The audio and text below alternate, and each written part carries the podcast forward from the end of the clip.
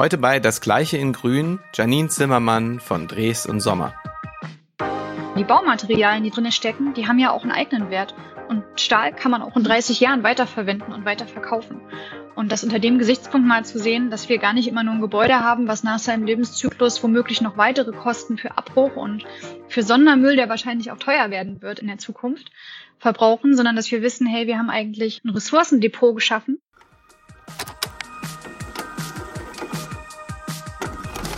Meine sehr geehrten Damen und Herren, liebe Rundfunkhörer, ein herzliches Willkommen zu Das Gleiche in Grün, moderiert von Moritz und Timo. Herzlich willkommen zu einer brandneuen Folge von Das Gleiche in Grün. Schön, dass ihr alle eingeschaltet habt. Mein Name ist immer noch Moritz Petersen und mir zugeschaltet in seinem Das Gleiche in Grün Podcaster-Outfit ist Timo Landner. Wir sind heute natürlich erneut nicht alleine, sondern haben uns einen spannenden Gast eingeladen. Timo, magst du den Vorhang lüften und uns verraten, wen du uns mitgebracht hast? Ja, gerne. Also wir haben uns ja bisher in den aufgenommenen und veröffentlichten Folgen äh, schwerpunkttechnisch dem Thema Transport gewidmet und heute geht es um die Logistikimmobilie. Und bei uns zu Gast ist äh, Janine Zimmermann von Dres und Sommer. Janine hat 2012 ihr Studium an der Technischen Universität Dresden als Bauingenieurin abgeschlossen. Und in dieser Zeit hat sie auch als Werkstudentin bei Dresden und Sommer Fuß gefasst und ist nach ihrem Studium als Projektmanagerin dort eingestiegen. Und seit 2017 leitet sie die Logistikeinheit bei Dresden Sommer mit den Schwerpunkten Nachhaltigkeitsberatung, Logistikplanung, letzte Meile, erneuerbare Energien und Cradle to Cradle. Und zudem ist Janine seit März diesen Jahres auch als Vorständin bei der Logix-Initiative Logistikimmobilien aktiv. Janine und meine Wege haben sich ähm, des Öfteren schon gekreuzt mit sehr vielen spannenden Diskussionen und Anregungen. Und insofern freut es mich, dass wir Sie heute begrüßen dürfen. Hallo Janine. Hallo Timo, hallo Moritz. Vielen lieben Dank, dass ich hier sein darf. Janine, vielleicht äh, zum Anfang erklärst du unseren Zuhörern kurz, was Dresden Sommer für diejenigen, die, äh, die, die, denen Dresden Sommer noch nicht bekannt ist, was Dresden Sommer macht und was deine Aufgabe als Head of Logistics ist. Mhm, sehr gerne. Ich glaube, Dresden Sommer in einem Satz erklärt ist, wir planen und beraten, um bauen und zu betreiben. soll heißen, wir haben natürlich den Fokus auf Immobilien aller Art, auch gar nicht nur auf Logistikimmobilien, sondern Logistik ist ja auch eine Querschnittsfunktion, auch in der, in der Retail-Branche, in der Pharmabranche etc., um dort links und rechts reinschauen zu können. Aber speziell den Logistikbereich darf ich bei uns in der Head-of-Funktion leiten und freue mich, dass wir neben dem Thema Planung und Beratung von Logistikimmobilien auch Themen wie ähm, Intralogistikplanung nach dem Motto Form follows Function mit reinbringen dürfen und aktuell natürlich als, als Hauptthema unserer Zeit das Thema Bauwende, Energiewende mit einbringen kann. Und gerade in dem Potenzial Logistikimmobilien, so einfach die Immobilienart auch ist, so viel Potenzial steckt da auch drin für die Zukunft, Themen wie Nachhaltigkeit, Digitalisierung und neue Bauformen mit einbringen zu können. Ja, bevor wir auf so ein paar Sachen ähm, äh, expliziter eingehen, vielleicht kannst du noch ein bisschen mit ZDF also Zahlen, Daten, Fakten aus der Immobilienbranche, aus der Baubranche ähm, und natürlich auch mit dem Fokus dann auf Logistik so ein bisschen starten, damit wir auch so wissen, wo wir eigentlich stehen, äh, wenn es auch um eine Logistikimmobilie geht, weil viele, ähm, äh, zumindest ging es mir auch jahrelang so, wenn ich als Berater unterwegs war, da war die Immobilie irgendwie schon geplant und da und dann kam ich erst. Mhm. Absolut, ja. Ehrlicherweise ist es mir persönlich auch ein Herzensthema, das Thema Bauwende, Energiewende auch in die Logistikwelt einbringen zu können, weil ich persönlich der Meinung bin, dass da ein ganz großes Potenzial drin steckt. Vielleicht um so ein paar Key Facts zu nennen. Unsere Bauindustrie ist weltweit für 38 Prozent der Emissionen verantwortlich und trägt diese. Also da steckt eine ganze Menge an Potenzial drinne.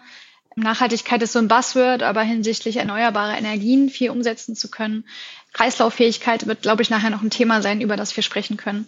Dahingehend ist auch sehr spannend. Allein in Deutschland ist circa 50 Prozent ähm, unseres Mülls aus der Bauindustrie, aus Gebäuden kommend.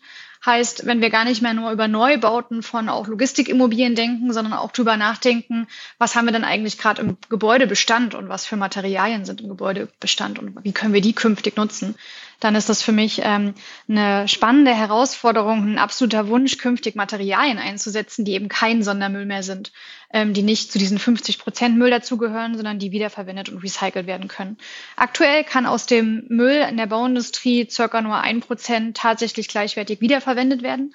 Das heißt, viele Materialien wie Beton etc. müssen aktuell gedowncycelt werden, können vielleicht noch für Straßenbau oder ähnliches verwendet werden, aber eben nicht eins zu eins im Gebäude. Das ist wirklich oft, oft Sondermüll, oft auf Downcycling.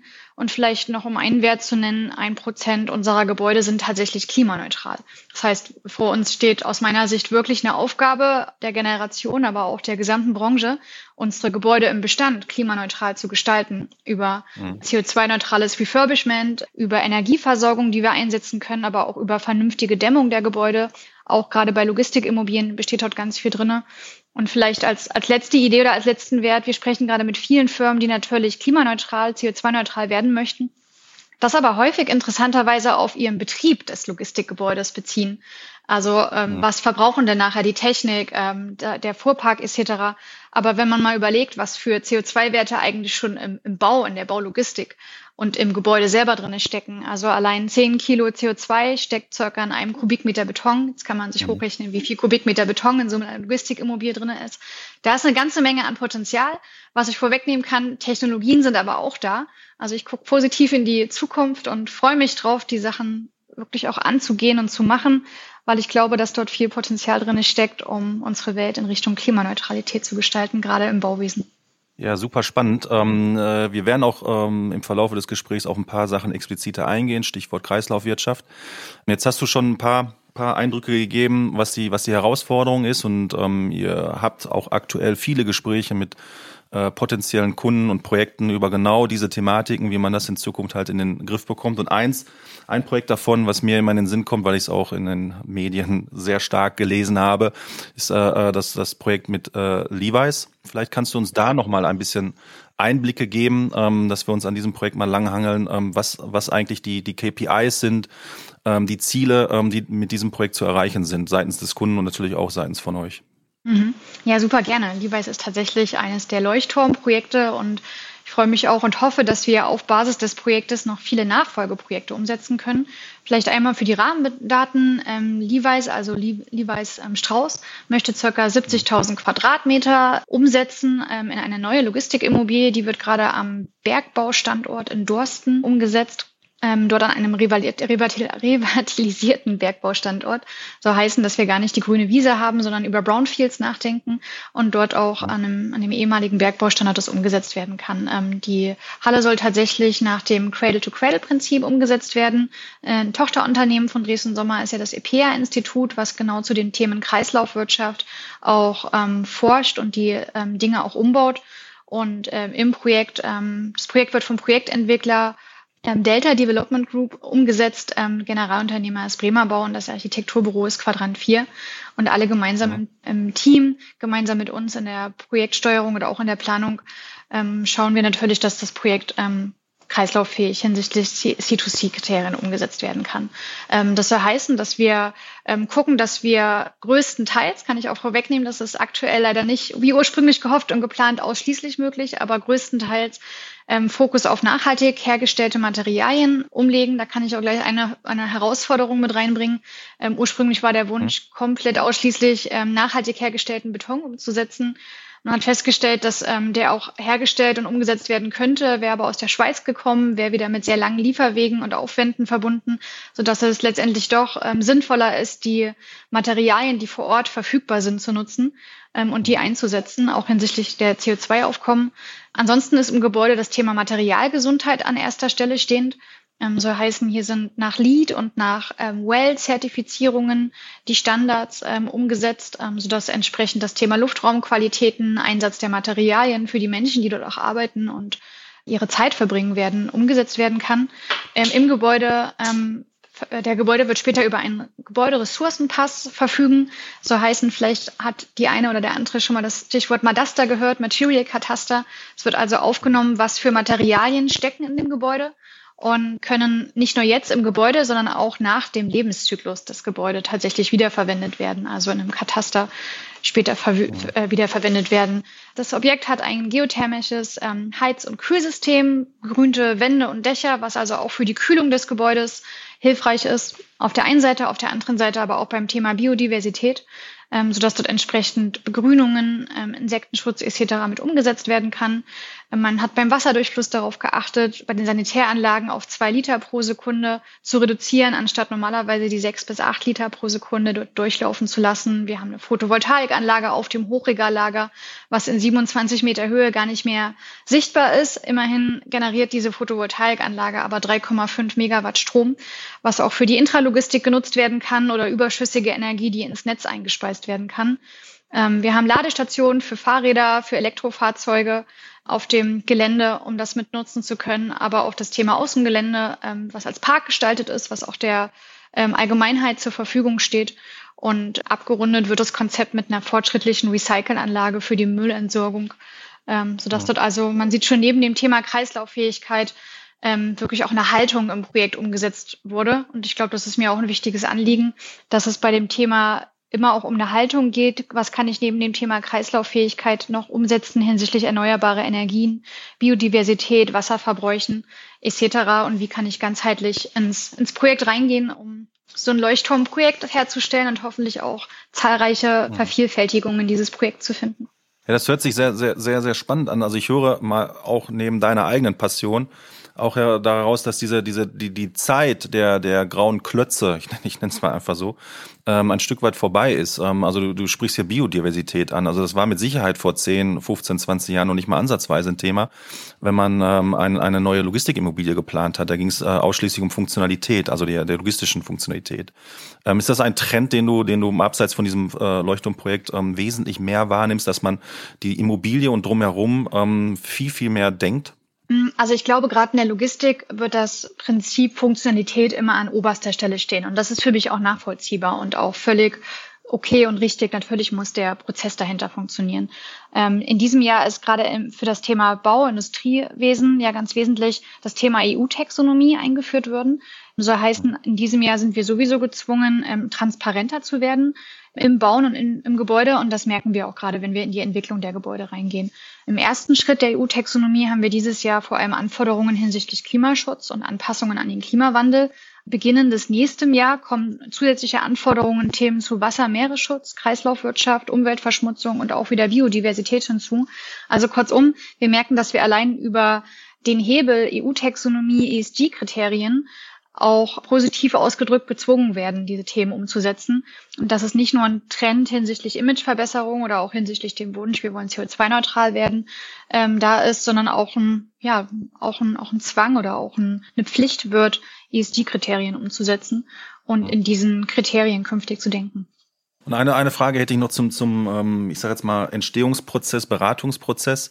Ich habe jetzt auch so ein bisschen vernommen, äh, natürlich habt ihr irgendwelche Ziele mit potenziellen Kunden, wie es Levi's halt äh, auch ist, die vielleicht in dem Moment ähm, äh, ein wenig zu hoch sind was ja auch völlig in Ordnung ist, weil ihr schließt ja auch neue Themengebiete damit. Ne? Für euch ist es ja auch ähm, äh, eine neue Thematik, nicht das Bauen als solches, sondern ähm, die komplette Kette mal durchzudenken und gucken, was ist jetzt eigentlich besser? Ist es wirklich besser, ähm, irgendeinen einen Stoff halt zu importieren äh, oder eben auf lokale Ressourcen ähm, äh, zu schauen? Also es ist so ein bisschen vorwärts irren.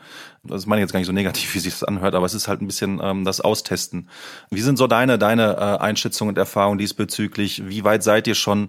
Wo sind eure Expertisen in dem Bereich und ähm, was sind auch teilweise ähm, äh, Erwartungshaltungen des Kunden bezogen auf eben ähm, eure Expertise in dem Bereich? Also ähm, dieses Dilemma, in dem man sich halt befindet. Ähm, es wird viel geforscht gerade an äh, Wertstoffen, als aber eben auch, sind die denn wirklich dann ähm, in der Praxis auch einzusetzen? Ne? Also manchmal versprechen, wenn ich mal so News durchlese, versprechen die News wesentlich mehr, als sie ähm, tatsächlich dann am Ende des Tages bewirken, weil eben teilweise importiert werden muss und diese, diese Sachen gar nicht einberechnet worden sind. Hm.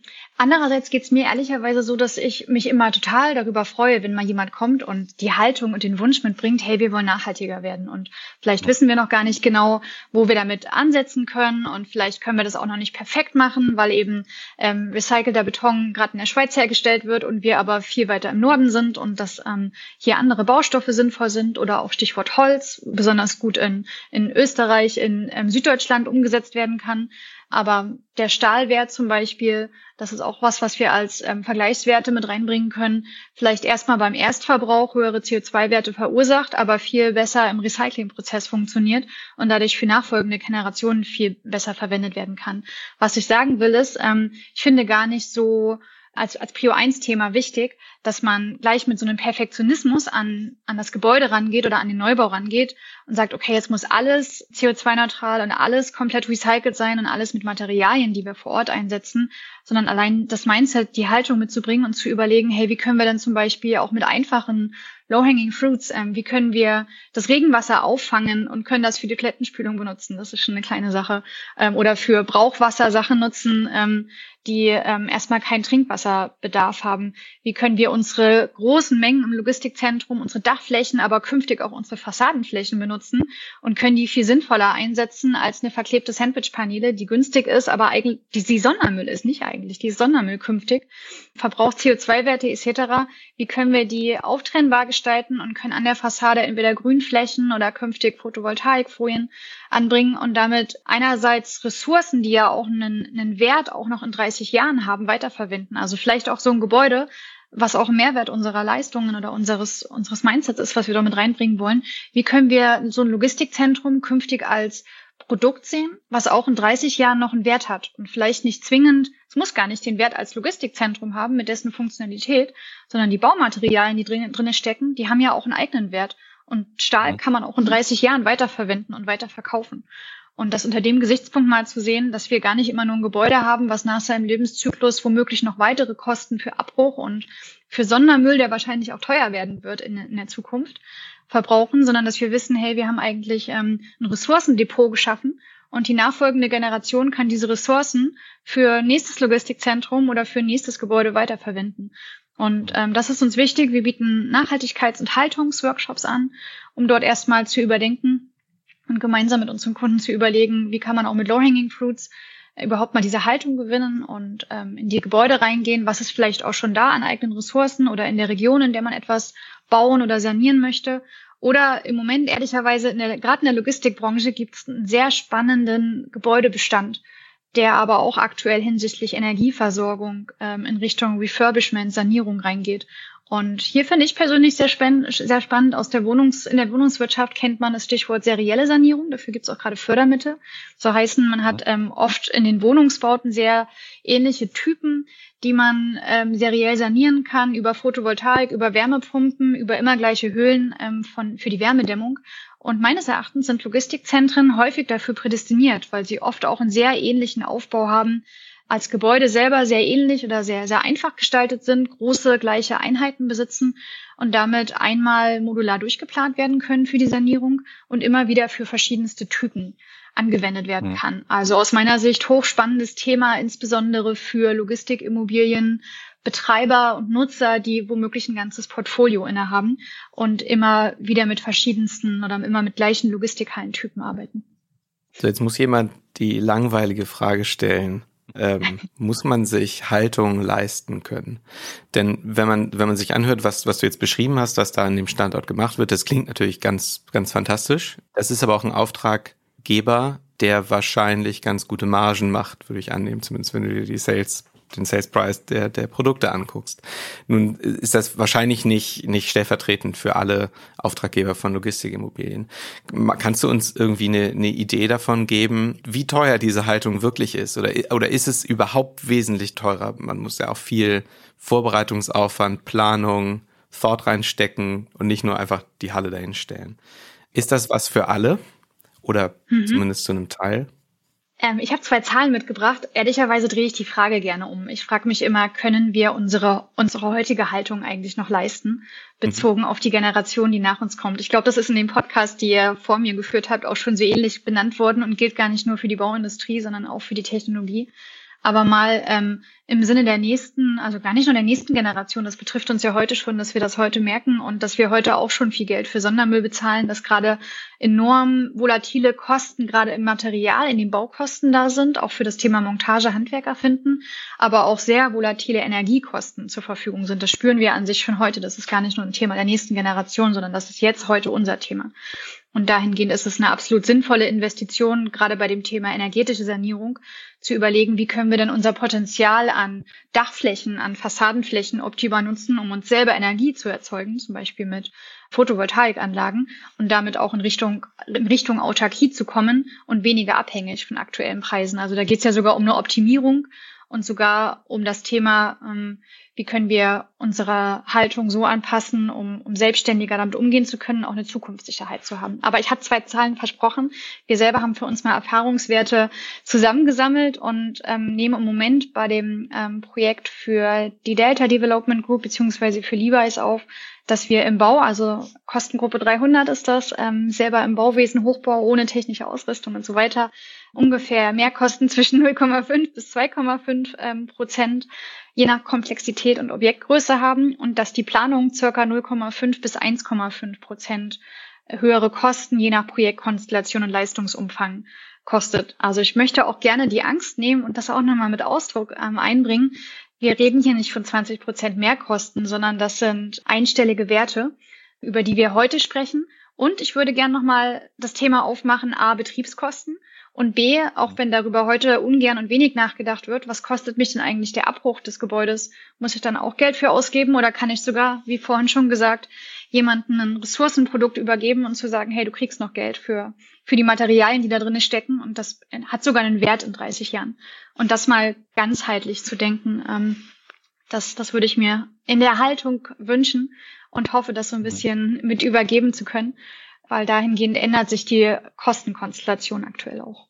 Okay, also kostet im Grunde, kann man sagen, nichts, nicht mehr oder ganz wenig nur. Das merkt man wahrscheinlich in gerade Baukosten, äh, Baumaterial, äh, Preisschwankungen und so ohnehin nicht. Warum ist das ein Leuchtturmprojekt und warum kommt das noch nicht in der Breite an? Oder wird das in der Breite demnächst ankommen?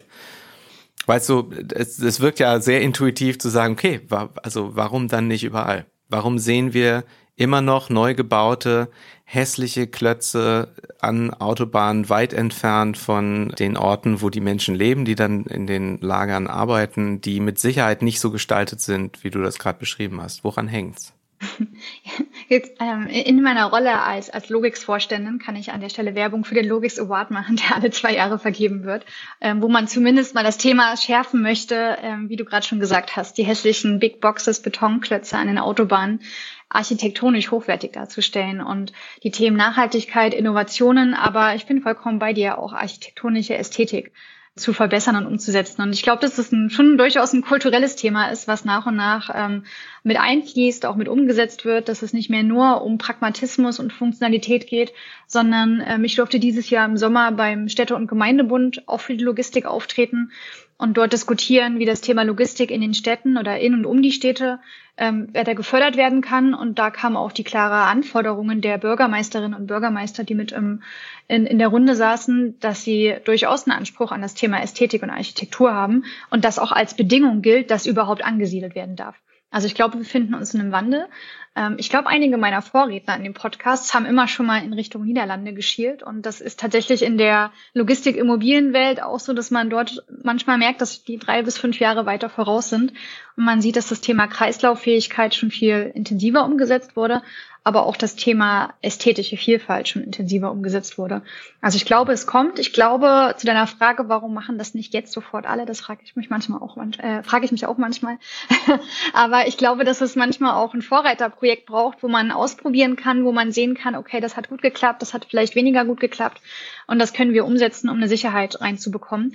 Und ich glaube, dass mit den Erfahrungswerten am Markt nach und nach auch ähm, ein größerer Standard oder ein standardisierter Prozess umgesetzt werden kann, damit diese Themen kommt. Aber ich glaube, wie gesagt, durch das Thema, nicht nur ich glaube, sondern durch das Thema EU-Taxonomie sind die Themen erneuerbare Energien, Kreislaufwirtschaft, Wasserverbrauch etc. eh vorgeschrieben und müssen sowieso umgesetzt werden. Das ist eine Frage der Zeit, ähm, bis die Themen auch in allen Unternehmen als Standard gesehen werden. Ich hätte äh, kleiner kleiner Schwenk, ähm, eine Frage zum Thema, was du schon aufgemacht hast, ähm, Thema Neubau versus Retrofit. Du hattest vorhin schon erwähnt, Ressourcendepots, was ich einen sehr tollen Begriff finde, wenn ich ehrlich bin. Schon mal aufgemacht. Also aktuell ist es immer noch so, dass wir ähm, ja Logistikimmobilien planen sage ich jetzt einfach mal pauschalisiert wir, ohne drüber nachzudenken, was mit den Ressourcen, die wir dort verbaut haben, was mit denen in Zukunft passiert, passieren kann. Gegebenenfalls auch drüber nachzudenken, dass sie auch noch einen Wert haben in Zukunft. Im Speziellen, und jetzt mal ein Blick in die Zukunft, wenn man drüber nachdenkt, dass wir auch mehr Menschen auf diesem Planeten haben, äh, äh, wofür wir auch noch Infrastruktur bauen müssen. Ne? Also äh, Schulen, äh, Straßen und dergleichen, wofür auch schon Wertstoffe brauchen. Wir wissen, dass wir mehr und mehr in eine, eine Ressourcenknappheit halt reinkommen, sei es Wasser ähm, oder eben auch Sand. Ähm, das heißt, ähm, wie siehst du das in Zukunft? Also zwei Fragen in einer ist das im Grunde genommen. Auf der einen Seite die Entwicklungen, ähm, wenn es ums Bauen geht, ähm, wenn es um den Preis des Bauens geht. Und auf der anderen Seite gibt es schon viele Immobilien, die da sind. Das heißt, ähm, siehst du dort vielleicht einen Trend, dass wir mehr über Retrofits nachdenken müssen, als eben den Neubau als solches, weil er vielleicht irgendwann mal nicht mehr so ja, bezahlbar sein wird, in Anführungszeichen. Also er wird schon noch bezahlbar bleiben, aber ähm, dass wir mehr in die Retrofit-Seite halt reingehen müssen. Hm, ich glaube, mehrere Fragen, zwei Antworten dazu. Ja. Ähm, einerseits ja, ich glaube, Retrofit in der Form auch, wie gesagt, vorhin war eine Zahl, nur ein Prozent unserer Gebäude sind heute klimaneutral soll heißen, wenn wir wissen, dass wir nur ähm, bedingt Ressourcen haben, auch bedingt Energieressourcen haben, dann sind wir, haben wir eines der größten Hebel, indem wir in das Thema Retrofit slash ähm, Refurbishment reingehen und überhaupt erstmal über das Thema energetische Sanierung unseres Bestands nachdenken. Darüber ist ein erhebliches Potenzial, auch Einsparpotenzial, auch hinsichtlich ähm, Kostensicherheit. Also diejenigen, die heute schon über Windkraftanlagen oder über Photovoltaik ihre Energie erhalten, haben meistens eine viel größere Sicherheit als diejenigen, die noch die Abhängigkeit zu fossilen Energieträgern haben und da nicht so richtig wissen, wie sich die Preise und die Verfügbarkeit in den nächsten Jahren ähm, verändert. Von daher, ja, ich glaube, dass wir, und ich spüre auch aktuell, dass wir ähm, sehr viele Anfragen bekommen, dass das Thema Refurbishment und Retrofit eine sehr große Rolle spielt, insbesondere hinsichtlich Energieautarkie serielle Sanierung. Ich glaube aber auch hinsichtlich ähm, Ressourcenverbrauch in den Baumaterialien, dass wir immer mehr über Kreislauffähigkeit nachdenken. Also immer mehr über, überdenken, nicht, wie können wir den Sand herbekommen, um wieder neu Zement und Beton herzustellen, sondern wie können wir den Beton, der aktuell verbaut ist, vielleicht auch künftig so zusammensetzen, dass er eben nicht nur gedowncycelt im Straßenbau, sondern durchaus wieder für Stützen, für Fundamente, für Bodenplatte, für hochwertige Bauteile im Hochbau eingesetzt werden kann. Ja. Und das ist aktuell spürbar, dass das Thema Kreislauffähigkeit, wie funktioniert das, ähm, enorm durchdacht wird. Und ich glaube daran, dass wir, wenn wir in, in, in fünf bis zwanzig Jahren Logistikzentren neu errichten, viel mehr schauen, was für Materialien sind denn gerade in der Region oder in unserer näheren Umgebung vorhanden und wie können wir die Materialien, die vielleicht teilweise noch verbaut sind, dafür wieder verwenden und damit reingehen. Das ist ja auch ein Ziel von Madasta. Oder um auch ein Beispiel zu nennen, die Stadt Heidelberg hat jetzt ähm, über Urban Mining ähm, viele ihre Gebäude ähm, katastiert, da auch die Materialien aufgenommen, auch mit dem Hintergrund, mit dem Ziel, mal zu verstehen, wie viele Ressourcen eigentlich in der Stadt bereits verbaut sind und wie diese Ressourcen künftig genutzt werden können. Und das ist ein Trend, wenn, wenn man das mal eins weiterdenkt, zu Ende denkt, dann haben wir nicht nur die Ressourcen, die gerade im Sand oder in den, in den Baustoffhöfen liegen, sondern dann sehen wir plötzlich auch Ressourcen, die in den Städten verbaut sind und die künftig auch für, für Neubauten oder für Umbauten gut genutzt werden kann. Da sind wir auch jetzt schon direkt beim Thema, ähm, was für uns alle drei hier in, in diesem Podcast gerade äh, ein Herzensthema ist, äh, das Stichwort Kreislaufwirtschaft. Wir ähm, sind schon seit Minute eins da, so viel. Eigentlich schon direkt, ja. ganz beglückt. Wir haben äh, die, die, Brücke, die Brücke schon seit Minute eins geschlagen zu dem Thema. Eine Frage dazu, du hast jetzt schon ein, zwei Beispiele halt gegeben, was gerade so ähm, evaluiert wird, was möglich ist, was nicht möglich ist. Ähm, kannst du vielleicht noch mal kurz darauf eingehen, was momentan auch die Herausforderungen sind in dem Bereich? Stichwort energieintensive Herstellung von eben Materialien und was für Alternativen existieren. Also ein bisschen das Aufwiegen von beispielsweise, was du schon gemacht hast, Holz und Stahl, jetzt im Speziellen beim Bauen, ähm, also Zement, was gibt's da für Alternativen? Also jetzt nicht zum Zement als solches, vielleicht gibt's da schon welche Alternativen, die ich nicht kenne, keine Ahnung. Aber ja, etwas zu nutzen, was schon da ist beispielsweise, ja. Hm, absolut, ja. Also ich glaube, das eine ist die ähm, Zusammensetzung der Materialien. Wie gesagt, Stichwort Stahl ist erstmal aufwendig in der Herstellung, kann aber mhm. durchaus über mehrere Generationen hinweg immer wieder verwendet werden. Wobei Holz, darüber hatten wir im Voraus zum Podcast ja auch überlegt oder diskutiert, Timo. Ähm, ich glaube, ähm, wir hatten zum, zum Alnatura Logistikzentrum dazu gesprochen, ähm, was genau. ja ähm, durchaus auch CO2 speichern kann, sehr nachhaltig umgesetzt wird, aber auch immer die Frage besteht, nehmen wir mal an, ähm, das muss irgendwann zurückgebaut werden oder anderweitig wiederverwendet werden. Inwiefern kann Holz dann gut wiederverwendet werden? Oder sind wir eigentlich dann in dem Prozess gezwungen, in Richtung Häckslung oder Verbrennung zu gehen und können eben nicht wie beim Stahl eins zu eins die Materialien ähm, wiederverwenden und dort reingehen? Was aus Bausicht heute wahnsinnig interessant ist, ist die äh, das Zusammenfügen und die Verklebung, ähm, das Zusammenbringen der Materialien. Da steckt gerade in der Bauwelt ähm, ja auch eine, eine große Herausforderung drinne. Ich bringe hier immer sehr gerne das Beispiel, dass eine ähm, Sandwich-Paneele im Logistikzentrum, weiß ich nicht, ob ihr raten wollt, wie viel Materialien dort eigentlich ineinander verklebt sind. Ich kann es vorwegnehmen, über 20. Also über 20 Lagen an verschiedensten Materialien, Rohstoffen, die miteinander verklebt sind. Und das kriegt man nicht mehr auseinander. Das ist nachher wirklich ein Sondermüll, der ähm, separat behandelt werden muss. Versus neue Materialienarten, ähm, die viel eher miteinander vernietet, verschraubt werden können, um es auseinanderzubringen. Und diesen Themen steckt sehr, sehr viel Potenzial drinne ähm, über die Verbindung der Bauteile zu überlegen, wie kann ich sie nachher wieder trennen und rezyklieren. Also ich glaube gar nicht, dass es ganz neue, neue erfundene Baumaterialien sind, sondern ganz viel ist auch schon da. Sondern es geht eher ähm, auch in der architektonischen Planung darum, wie kann ich die Bauteile miteinander verbinden, um sie nach 30 oder 50 Jahren auch wieder gut auseinander dividieren zu können. Hm. Ja, da, da sprichst du einen, einen, einen Punkt an, ähm, das das, das Cradle-to-Cradle-Prinzip.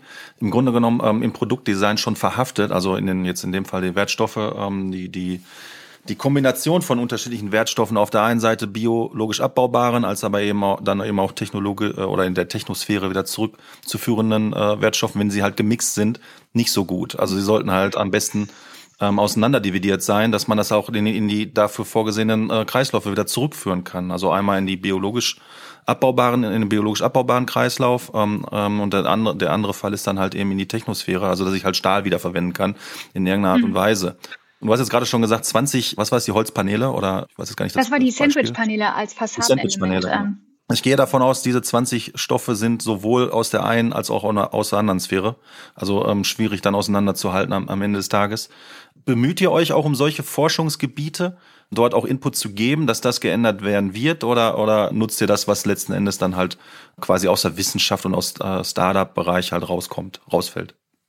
Sowohl als auch. Ehrlicherweise ist bei uns das, wie gesagt, das EPA-Institut rund um Professor Michael Braungart, der ja so als Gründer des Cradle-to-Cradle-Prinzips gilt, ähm, eine Tochtergesellschaft von Dresden Sommer und insbesondere über das EPA-Institut arbeiten wir gar nicht nur mit ähm, im Bereich Immobilien zusammen, sondern zum Beispiel auch sehr, sehr stark, ähm, wenn es um Verpackungen geht, auch ein super spannendes Thema. Mhm ähm, in der Logistik, wenn es aber auch um das Thema ähm, generell Produktaufbau geht, wie werden Textilien hergestellt, ähm, wie werden andere weitere Produkte hergestellt. Also das gilt tatsächlich als auch Forschungseinheit, wie alle Produkte auf der Welt ähm, zusammengesetzt sind und auseinander dividiert werden können.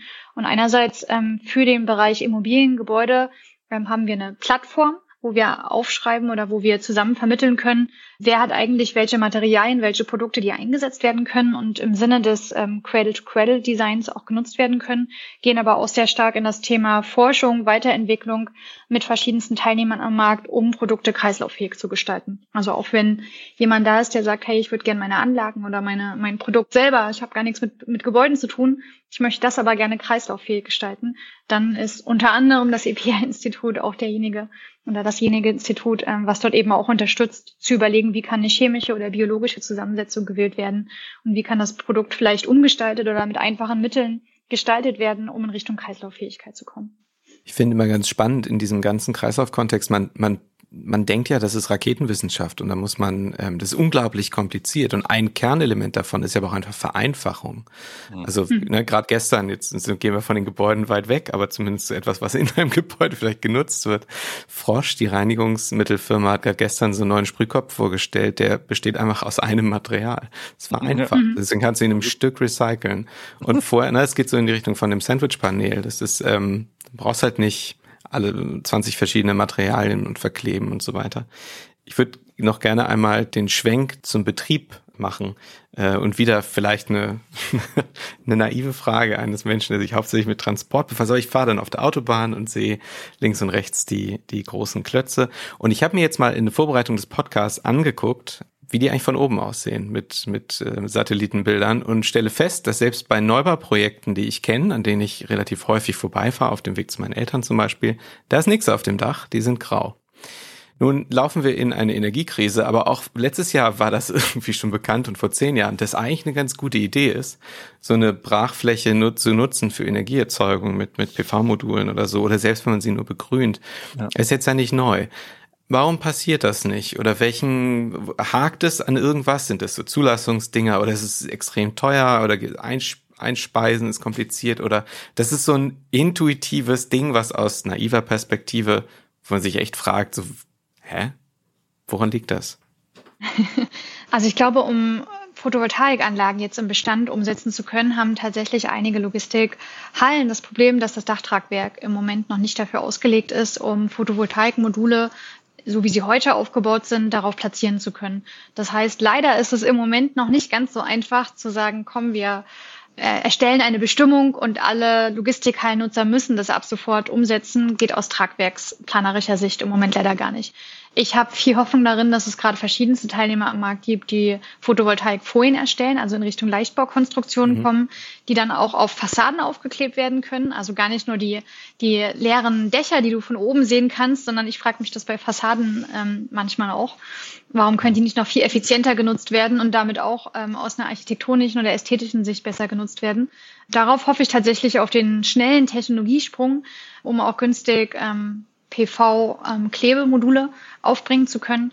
Ansonsten bin ich bei dir, dass ähm, meines Erachtens das ein, ein, zukünftiges Thema sein wird, dass man Logistikhallen, insbesondere wenn sie neu gebaut sind, ähm, wenn sie aus meiner Sicht schon häufig mit Logistik ähm, oder mit Photovoltaikmodulen umgesetzt. Das merken wir in den Neubauten, ähm, in denen das oft auch von den Kommunen gefordert wird. Also oft darf man auch gar keine Logistikhallen mehr errichten, ohne entweder ein begrüntes Dach ähm, oder ein Photovoltaikdach oder beides ähm, umsetzen zu können ich glaube, dass ein großes Potenzial und ein großes Thema im Bestand liegt. Das ist das, was man auf den Satellitenbildern auch sieht. Und das ist das, wo wir auch ähm, gucken und überlegen, wie wir das künftig umsetzen können. Um da aber vielleicht auch Werbung zu machen, rund um das Logistikzentrum sieht man meistens eine sehr große Fläche für ähm, Mitarbeiter-Pkw-Stellplätze oder auch die Lkw-Stellplätze und die teilweise ja auch für das Thema ähm, Elektroladeinfrastruktur vorbereitet werden auch die sind prädestiniert dafür zu sagen, wir können einige der Stellflächen überdachen, die Überdachung dann für Photovoltaik nutzen und damit auch einen Service für die Mitarbeiter anbieten. Also es muss nicht nur das Hallendach sein, auch wenn das auch meine, meine Wunschvorstellung Nummer eins wäre, sondern das kann auch im Außenbereich des Logistikzentrums genauso umgesetzt werden. Hm. Nun sind wir ja wahrscheinlich, wenn wir eine Standortbestimmung machen würden, bei, bei, bei dem Thema Nachhaltigkeit im Bauen, aber auch im Betrieb von Logistikimmobilien, wie im Transport übrigens auch, im, im Tal der Tränen so ein bisschen. Mhm. Wege, Technologien, Lösungen sind da, werden in Pilotprojekten gezeigt, dass das funktioniert und auch äh, vielleicht gar nicht massiv viel teurer ist. So, und jetzt ja die Frage, wie, wie kann das Thema dann Fahrt aufnehmen? Du hast schon zwei, zwei Treiber genannt oder drei im Grunde, also Enabler als Kosten, es, es, es ist nicht wesentlich teurer, dann die, die EU-Taxonomie als Regelwerk, das das befeuern könnte und auch spannend ähm, kommunale Anforderungen. Ist es das und müssen wir jetzt einfach nur zurücklehnen, äh, Dres und Sommer die arbeiten lassen und, und dann äh, löst sich das oder muss da hinsichtlich Regulatorik, hinsichtlich, weiß ich nicht, eben Motivation in den Unternehmen, in den Beauftragenden, muss sich da irgendwas ändern oder sind wir im Grunde auf der richtigen Straße schon? Ich glaube, die Richtung ist, ist eine gute, die wir aktuell einschlagen mit den Themen EU-Taxonomie, ESG-Kriterien, die auch ähm, umgesetzt werden müssen, um überhaupt mal eine Transparenz zu schaffen, um auch in die Bestandsaufnahme zu kommen. Und ich glaube, dass auch über das Thema ähm, Kommunen etc. viel umgesetzt wird. Ähm, wenn ich mir was wünschen dürfte, wäre, dass man, dass trotzdem jeder mal in seinen Immobilienbestand reinguckt und auch mal in Richtung Bestandsaufnahme geht und überhaupt erstmal ein Verständnis dafür zu bekommen, Stichwort Transparenz zu schaffen, aus was bestehen denn meine Immobilien aktuell? Sind da vielleicht schon Ressourcen drin, die ich sogar künftig gut weiterverwenden kann? Oder ähm, ist es eher Sondermüll, wenn ich in, den nächsten, in die nächsten 30 Jahre schaue und reingehe? Und wie werden meine Immobilien heute eigentlich energetisch versorgt? Also zuallererst mal zu überlegen und das Thema Transparenz zu schaffen.